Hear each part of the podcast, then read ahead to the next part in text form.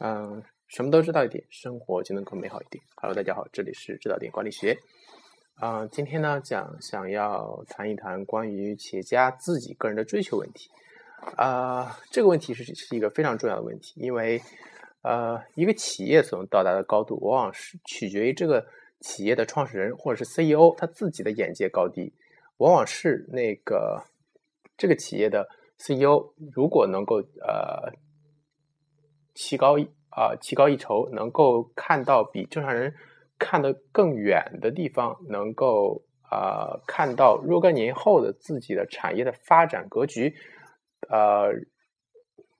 然后如果他能够把这种观念、这种信念带给他们他的整个公司的员工的话，那么这个这个公司的发展就是应该是很顺畅的啊。当然，仅仅是企业家个人的。呃，追求个人的眼界啊，那比较开阔，还是无济于事的。因为呃，如果他他自己和自己的部下啊有太大的脱离的话啊，那么啊，他就会被这个企业所孤立，呃，不能够更好的带领企业前进。呃，刚刚在看到那个特斯拉的创始人呃，伊隆马斯克呃。的一个新闻的时候，就是他也谈到了这么一个问题。呃，伊隆马斯克这个人，呃，是一个神一般的存在。呃，在那个硅谷这么一个人，即使是在硅谷这么一个人才辈出的地方，他也是一个非常的特立独行的人。呃，呃，如果你了解一下他的那个，呃。整个创业史的话，你就会感觉到非常吃惊。为什么美国的企业市场上会容许这样一种人的存在？或者说，为什么一个人，呃，他的追求可以是这个样子的？嗯，对我们来说是一件很奇怪的事情。嗯，他一开始创立了那个是目前世界上最大的支呃网上在线支付系统啊，呃，也就是贝宝。呃，原来作为易贝的那个付款方式，现在基本上除了中国以外，全世界的比较通用的付款方式也是也是贝宝。呃，然后呢，嗯，当他从那个贝宝把贝宝卖给啊，忘记卖给哪个公司了，反正是把贝宝卖了，然后获得一大笔资金之后，做了一件让所有人都惊叹的事情。因为如果我们正常人去思考的话，一个当一个企业家赚到钱之后，他会干什么？嗯，他会过奢奢侈的生活嘛？买豪宅、名车，然后周游世界，然后遍享全世界的美食。嗯，但是，呃，伊隆马斯克没有这么做，他反而他去把这笔钱投到了下一个新的公司去，而这个公司的计划就更加耸人听闻。嗯，这公司叫 SpaceX。就是一家那个研究火箭的公司啊，我感觉啊，一个民营企业去研究火箭，真是一件自不量力的事。因为很多国家汲取整个国家的力量去研究火箭，还是经常会有失败的情况发生。比如说韩国的那个火箭发射，也是经常会听说呃失败，呃，朝鲜就更不用说了。其实中国那个失败，我估计失败率也是应该挺高的，只不过可能他呃不说罢了，嗯，但是他以他个人的力量，他他就想去研究火箭这么一种事情，真是令人非常吃惊的事情。但是呢，我们看他当现在的成绩，已经是呃，如果我们看他现在成绩的话，就会更加的令人吃惊，因为。啊，SpaceX 这个公司现在已经做到能够，呃，可以说是这个世界上，嗯，独一份的那个商用火箭的发射了吧？啊，它现在承担了对于那个国际空间空间站的货物运输的任务，嗯，它把那个火箭的成本做到非常低，但是它又不仅仅那个满足于此，它还研发想研发一种。呃，能够发到天上去，然后能够落下来，还能够落回原地，然后再回收使用的这么一种火箭。真是充满了奇思妙想。我感觉我们的其实我们整个的人类的进步史就是由这么一群疯子推动的啊。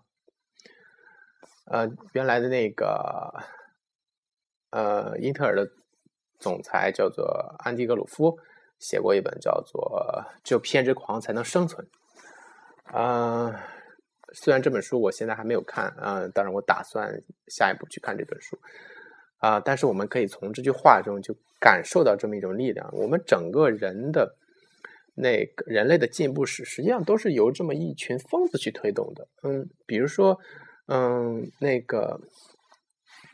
啊，原来那个乔布斯也做过一个广告，专门是赞美这些疯子的，什么啊，在里面举他举出了爱因斯坦啦、居里夫人啦，然后甚至是飞越大西洋的那个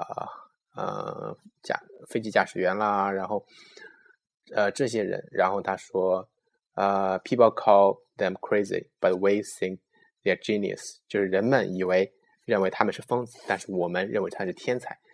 呃，他借此来传达苹果公司的一个价值观，就是说他们要做努力敢为天下先，做这么一种啊特立独行的工作。我们看一下苹果的公司的产品，就可以感受到这么一种力量，是多在整个的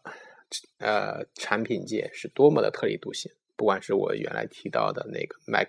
Mac Air 也好，现在的 iPhone 也好，各种的东西都是特立独行。你把它现在随便扔到一群机海中，你一眼能看到的就是 iPhone 的啊，就是苹果公司的产品。这就是一个企业家的世界，一个企业家的世界就是啊视觉的视，然后界限的界，世界能够给这个企业所能带来的提升。嗯，当。啊，伊隆马斯克在遭受呃在接受人的采访时说他为什么要去做这件事的时候，嗯，他他就说，虽然他可以呃像其他人一样，比如说去嗯买一个五星级酒店，然后每天坐在沙滩旁，然后喝点酒，然后就晒太阳，然后泡泡妞，然后呃每天时不时的出点花边新闻。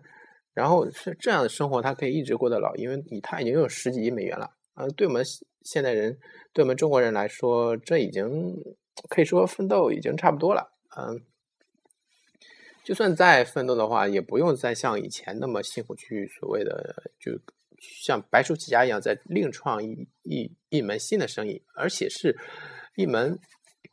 更加不靠谱的生意。但是呢？呃，伊隆马斯克不这么认为，他他认为，他，嗯，他说，当你们真正能够呃啊玩过那种高科技的东西之后，你们就不会再去玩那种低级的玩意儿了，除非他自己的大脑大大脑白质被切除了。这开了一个非常有意思的玩笑，就是当你真正的能够进入到那么一个呃。有有那么一个更高的追求，有玩过那么一一些高级的东西，你再去回头跟那些我们中国土豪的那些人玩一样东西的时候，你就会感觉到深深的不屑感。他们让那种东西已经不能够再吸引起你的注你的那个兴趣了，因为你已经在更高级的世界中啊玩玩玩过了，而且还是还是赢家。你再回去去玩那低级东西，你自己就感觉到深深的无趣。嗯，就比如你是你你你玩游戏，比如说那个我们原来玩的那个《暗黑破坏神》，有那个困难还有简单模式啊，这些模式可以调节。如果你在困难模式下你都通关了，那那么你还有再去玩简单模式的那个欲望吗？根本就没有。就是说，呃，一个一个人的追求很明显是有高低的，嗯。然然后呢？当嗯，伊隆马斯克在做完啊，SpaceX 在做到一个很呃，基本上算是能够算成功了的那么一个境地，他又去做了一件我们现在看来，当时看来更加瞠目结舌，现在看来更加瞠目结舌的事情，就是我们现在熟悉的特斯拉的那个呃电动汽车，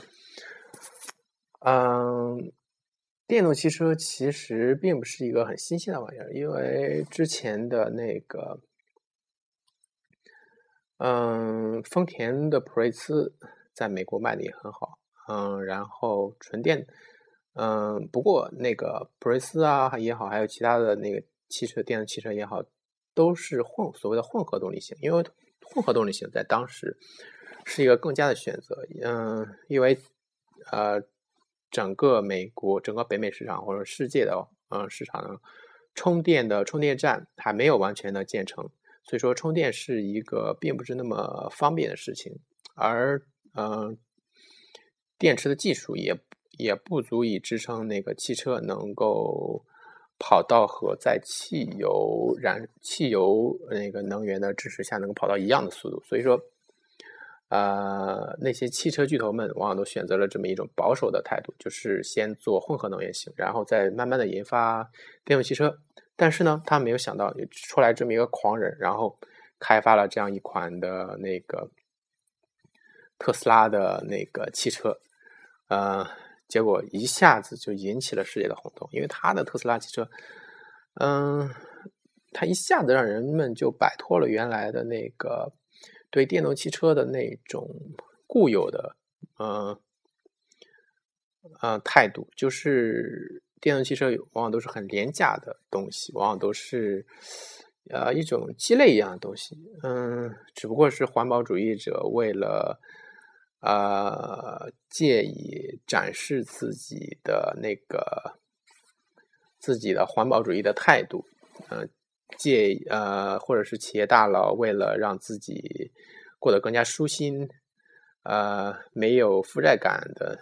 那么一种工具罢了。但是呢，他把那个特斯拉真正造成了一种啊高端的东西。当你如果你看过那个特斯拉的那个中控台，你会体现到什么叫做现代化汽车？它的中控台是非常大的一个触屏的那个中控台，然后。整个的汽车设计非常现代化，而且速度跑起来一一点也不比那个普通的跑车慢，所以说能够引起这么一个轰动。嗯，当特斯拉要来到中国这么一些消息传来以后，而且开始接受预定以后，中国的某些企业家已经开始轰动了。嗯，目前那个首批 拥有这个，嗯，这些就是。《动物相对论》里面说的那个首批拥有呃订购的这些企业家很臭屁的说自己是特首会，你可见这么一个东西是多么的时尚，多么的呃前卫，就是他以他一己之力，只把整个的人类的汽车的事业提到了一个新的高度。嗯，你可见一个人的一个 CEO 的追追求，一个 CEO 的世界对于整个企业的所带来的提升。所以说，嗯，我们企业家如果能够追求一些就是不那么物质的东西的话，嗯，追求一些做一些更加大的梦想，做一些更加不切实际的梦想的话。我觉得可能反而会对你的企业发展比较有利。呃，当你在做梦的时候，当你在制定梦想、制定规划的时候，你应该想到的一件事就是：你万一实现它会怎么样？因为实现梦想其实并不是一件很开心的事情，其实是一件很泄气的事情。因为你实现了梦想，没有别的事情去做了，所以说你尽量梦的。更加大一点，梦的更加大胆一点，所以让你梦想实现起来不那么容易，所以你才能更加充满力量、充满激情的在你的企业的经营过程中走下去。OK，今天就说到这里。